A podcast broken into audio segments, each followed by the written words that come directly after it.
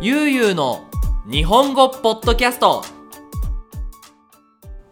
はい皆さんこんにちはゆうゆう日本語ポッドキャストのお時間です前回に引き続きゲストをお呼びしてますはいはい、皆さん、また2回目です。えー、カイトです。よろしくお願いします。はいよろしくお願いします、で今日のテーマなんですけどもう早速ほこの回はね多分長くなると思うんですよ多分 なのでもう始めたいと思うんですがう。うん。カイティの好きなことについて私の好きなことにつ好いきて。なことについてで僕ははいよくあのカイティと会うのでうん。知ってるんですけど、うん。ジャズが好きなんですよこの方 はい。はい、そうです。そうであの今回は、ね、皆さんの耳のトレーニングのために好きなことをねカイティが話すのでそれを頑張って聞いてくれたらいいなと思っておりますわかりましたとい。うことでよろしくお願いしますはい、こちらこそよろしくお願いします。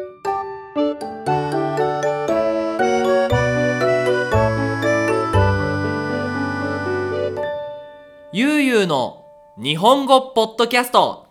はいということで最初のテーマなんですが、なんで好きなん ですかジャズうーん、あのね、うんえー、実は、うーんと、まあ、私の、うんえー僕の、えー、お父さはいんは、えーっと、音楽が好きで、うんでその、まあ、趣味でバンドやってたりとかうんうちにこう、まあ、いろんなジャンルのレコードや CD があるそういう家庭に育ったのねあじゃあもう子供の頃からよく音楽を聴く文化というか、うん習慣があったわけだねうんうんうんうんそうそうそうでえーっと一番最初に、うん、えージャズに出会ったのが、うん多分3歳とか4歳ぐらいの3歳うんでそれも多分うちで CD がかかっていて、うん多分かかってたのがあの名前ぐらいは皆さん聞いたことあるんじゃないですかねアメリカの有名なジャズのミュージシャンでマイルス・デイビスマイルス・デイビススうというん人のあの、まあ、割と、えー若い頃に作ったアルバムを、えー、ヒットを聞いてたんですけど、うんまあ、それが一番最初で、うんなのでまずうんこれがジャズだっていうことが分からずに3歳でしょずーっとただこう日常的にうちの中で流れてる音楽の一つとしてうんジャズがあったんだよ、うんうんうんでまあそこからうーんと多分そんなにこう今のようにこう日常的にジャズを聴くっていう期間はだいぶこう少なくなっていってうんで大学に入った時にうんうんまああの多分ユうスケも分かると思うけど日本ってさジャズ研ってのがあるじゃんああその大学のサークルそうそう大学サークルでクラブだよねそのそうそうジャズを演奏するうんクラブっていうのがあって、うんで僕が通ってた大学もあったのでそこにちょっとこう足を踏み入れて、うんはあの行ってみたのいはいはいでそしたら、うん、と俺より1個下の、うんちょっとこうあのがか体が大きい、太ってるうんえーっとね当時僕は愛知県日本の愛知県っていうところに住んでたんだけど、うんその、まあ、隣の県に住んでるちょっとこうなんだろうないなんかちょっとこうファンキーな服を着て、うんちょっとこう髪の毛こうジェルで固めたうんはそのその太ったやつに会ったのよ。いはいはいはいはいであのー会ってその日だったかな、うんにちょどんなジャズ聴くのみたいな話ちょっと俺あの興味があってうんいろいろ教えてもらったうんで俺がその時聞いてたのがあのスヌーピーってわかるスヌーピーってあのアニメあというかのアニメのそうそうそうそう、あれの、えーバックグラウンドの音楽はほとんどジャズなんだうんあそうなんだ、でアメリカの、えージャズミュージシャンが作った、うんもうなんか専属のそのアニメ専属のミュージシャンが作った音楽がもうほとんどジャズで、うんでそれを知ってて「ちょお前なんか話し合うな」みたいな「じゃあこれも聞けよこれも聞けよ」っていろいろ教えてもらって、うんそっからがスタートなるほどじゃあはいその人との出会いで、うんあジャズを話せる友達ができただそうそうそう、うん19歳ねそれが僕が、うんでそっからじゃあジャズ聞くだけなのあのね8歳からピアノもやっていて、おおでただずっとクラシックをやってきたからジャズは触ったことがなかった、うんジャズを知らなかった、ででも大学に入った時にうんちょっとこう地元で、あのージャズのレッスンをうん受けたりとか、うんあとはそのその出会ったそいつとうんバンドを組んでた、うーんでやっぱジャズもじゃあ実際演奏してみてうんなんだろうこう一言で言うジャズの魅力って何なのあのねえーっとジャズは基本的にその何えーっと演奏時間とかうん幅ひん長いものもあれば超短いものもあるんだけど、うんまずはテーマって言ってそのメインの曲の、まあ、メロディーラインを弾くパートと、うんそれから、まああのね、例えばトランペットとかうんサックス、ピアノドラムベースいろんな楽器のパートの人がそれぞれの、えー即興演奏する、まあ、インプロビサションだねおをーする部分があって、うんでそれが一通り終わるともう一回メロディーに戻って終わりっていうのがほとんどなのね。うーんメロディーインプロビゼーションメロディー終わりへえそれ知らなかった、うんなのであのーパッと聞くだけだと、うんこれがメロディーで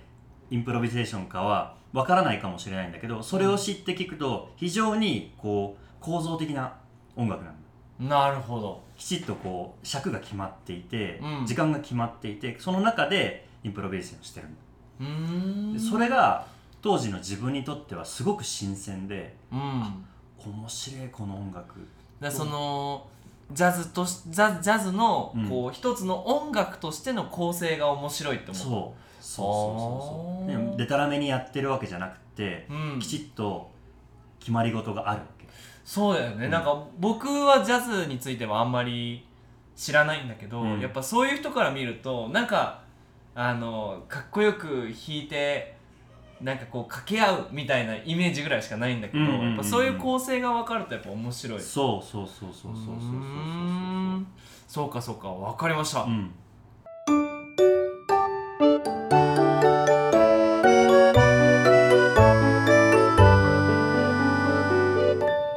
ゆうゆうの日本語ポッドキャスト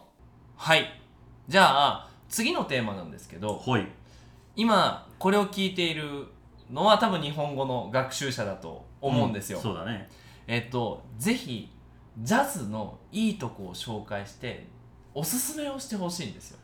ジャズのいいとこを紹介こういうかことあるから聞いてみてみたいなそういうのをメッセージをあーそうですねうーんジャズのいいところか、うん OK わかりましたはい、まずう、ん、うーんとなんだろういろんなジャンルの音楽がうんジャズ風にアレンジされたり、うんえーそのなんていうのかなこのジャンルだからこういう音楽このジャンルだからこういう音楽っていう時代ではもうなくなってきてると思うねほう例えばポップのジャズもあれば、うんラテンのジャズもあるし、うんロックのジャズもあるしう、んもう今こういろんなジャンルの音楽がこうその枠を飛び越えて、うんこうミックスしてるうーんそういう時代だと思うんだ。で例えば皆さんが好きな音楽っていうのもおそらくジャズ風になったものがあると思う。そのさジャズ風のジャズになるためにはな何をすればジャズになるのあのね一つあるのはリズム、リズムリズム。うんえっ、とまああの専門的な言葉で言うと裏拍といって、うん例えば4拍子1234っていう風にリズムを刻んでいくとした場合に、うんその強調するアクセントになる部分は、12341234がうん普通のポップスやクラシックのリズムの取り方うんジャズは逆12341234おーなるほどそこをその強調する部分をそのそのジャンルの音楽と反対にしていくと、うんジャズ風になっていくっていそうそうそうまああのあー本当に簡単に言うと簡単に言うとそういうそういうことううんんなるほどじゃあラップでも、うんそのポップスでも、うんメタルでもそうリズムを変えるだけで全部ジャズ風になるはあなるほど面白い面白い、そっかそっかじゃあその皆さんが好きな音楽のジャズアレンジを聞いたらうんまずそこから始めてほしいなと思います、その次は何をその次ね、うんまあぜひうん僕は本当に本当に大好きなジャズのミュージシャンが、まあ、さっきも言ったんですけど、うんマイルス・デイビスうんマイルス・デイビスのなんだろうそのただ単に音楽的なところだけじゃなくて、うんそのまあねえー、と日本語ではジャズの帝王、まあ、エンペラドールなんて呼ばれてるんだけど、はいはいはあの要はジャズがまだ始まるばかりの頃から、うんその当時この関わっていたミュージシャンたちとこう切磋琢磨して、うんこう一緒に作ってきたいうん音楽からじゃあちょっとジャズがあの当時アメリカがその、まあ、戦争とかいろんな事情でジャズがこうあんまり人気がなくなってきた時代があったのね。うんでそういう時代でもジャズの枠を飛び越えてうんその例えばロックのミュージシャンとうんコラボしたり、うんえーとね、インドのミュージシャンとコラボしたり、うんポップのミュージシャンとコラボしたりもうなんかそのジャンルの垣根を飛び越えて、うんこう枠を広げていった人なの、うんだから今そうやって僕たちがそのいろんなジャンルの音楽プラスジャズのアレンジのものが聴けるっていうのは彼のおかげでもあるほうぜひぜひ彼の音楽を聴いてほしいなであれだねきっとそのマイルス・デイビスの曲を聴くだけじゃなくて彼の人生のうんこの何歳の時に何をした時うにんできた曲とかって聞くと面白いのかなそうそうそうそう全然違ううーん本当に活動期間としては1940年ぐらいかうら、ん亡くなったのが1992年なんだけど、うんもう最後はラップヒップホップとジャズの、うん今ではヒップホップジャズって当たり前になるけど、うんあるよねそれを作った人も彼なのへえでもう今のそのメインのそのジャズのジャンルも、うんもう実はもう彼のそ遺産といううか残したものなわけだそうそうねそうそうそうそうああそうやって聞くとなんかちょっと今これから YouTube で聞いてみたくなる感じするねあ本当うんするするする、じゃあそうかそうか、はいじゃああのまずは自分のそう好そうきそなうジャンルからそうそうそうね皆さんも多分知ってる例えばマイケル・ジャクソンとかはいはいはいはの共演もしてるし、いうんえー、と例えばジミ・ヘンドリックスちょっとロックが好きな人はうんうんうん知ってるかもしれない、もちろん共演してるし、うんもういろんな人とコラボしてるので、あそういうの見るの楽しいよね、うん YouTube とかで探せば出てくるのえーあの映像ももちろん出てくるおー、いい時代ですよねはい、うんはいということでねあのー皆さんぜひこれを聞いた後ちょっと YouTube を開いて悠々日本語を見てそれからジャズを見てくれるあ聞いてくれればいいかなと思っております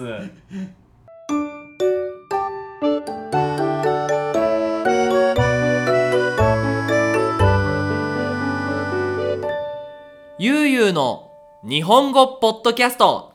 はいということで今回はカイティの好きなことはい、ジャズについて思いっきり話してもらいました、うん、大丈夫話足りたいや実はまだ全然話したりそうだないよ部ね分もあるけどそうだよねまああのね日本語のポッドキャストっていうことなので、うんまああのねあのこれぐらいでいいのかなと思って、まああのイントロダクションだよそうねそうそうそそうだよねう、ね、はいなかなか全部話してしまうと面白みもなくなるのかなと思ううしんなるほどまずは聞いてみてそこからうん、、そうそうそでねこれでもしこのジャズのこの今回お話をしてう、、うん、あのジャズを聞いてみてもっとジャズについてあカイトに話してもらいたいっていう人がいればあのコメントをあの送っていただければまたビデオを撮りますので、ははい、はいぜひぜひいくらでも話しますい、よろしくお願いします、ということで今回はコラボレーションありがとうございましいたえいえこちらこそはい、またね近いうちにコラボしましょうね了解ですはい、ということで皆さん引き続き日本語の勉強頑張ってくださいそれじゃあまたねバイバイバイバイ